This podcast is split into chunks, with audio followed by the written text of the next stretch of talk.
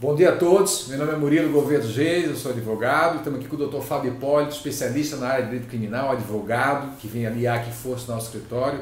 E vamos falar um pouquinho hoje sobre o atendimento do réu preso. Né? Como é que o Dr. Fábio atende, como é que a gente pode atender o réu preso em Santa Catarina?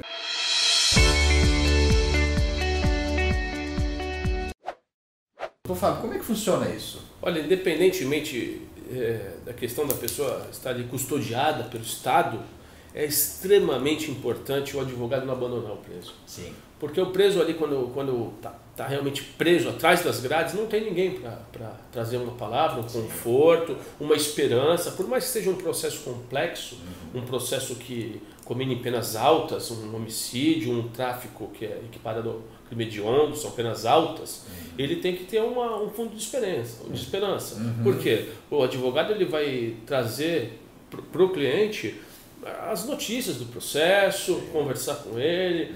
Quinzenalmente, seja mensalmente, atender a família, porque a família é que mais sofre nessa situação. Ah, imagino. Porque a família fica fora, fica achando que ele vai ser vítima de alguma violência no presídio, de algum outro tipo de, de, de coação moral, que existe muito isso. Então, o importante é esse, esse laço aí da, da família com o advogado, com a pessoa que está presa, né? para que trazer um conforto para a família. Uhum.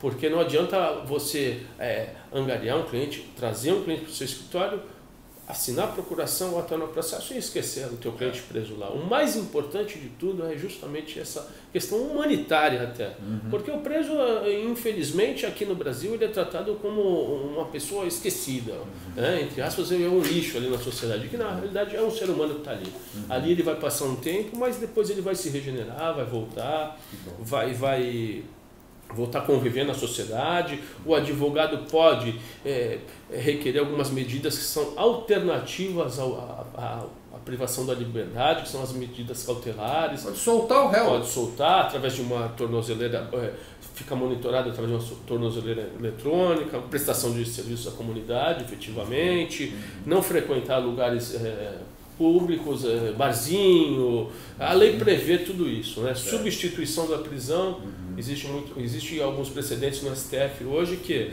as mulheres grávidas, as mulheres eh, com filhos menores de 12 anos podem ser efetivamente substituir a prisão uhum. para tomar conta desses Para isso tem que requerer também, né? Que senão a justiça não, não anda sozinha, né? Exatamente. Né? E fazer a visita, nunca levando nenhum tipo de recado, nada, somente sobre o processo. Ok. Trazer o lado humano realmente do cárcere ali para conversar com o seu cliente, trazer alguma esperança, que é o mais importante efetivamente na advocacia criminal, né? Fantástico, muito obrigado, gente, muito obrigado.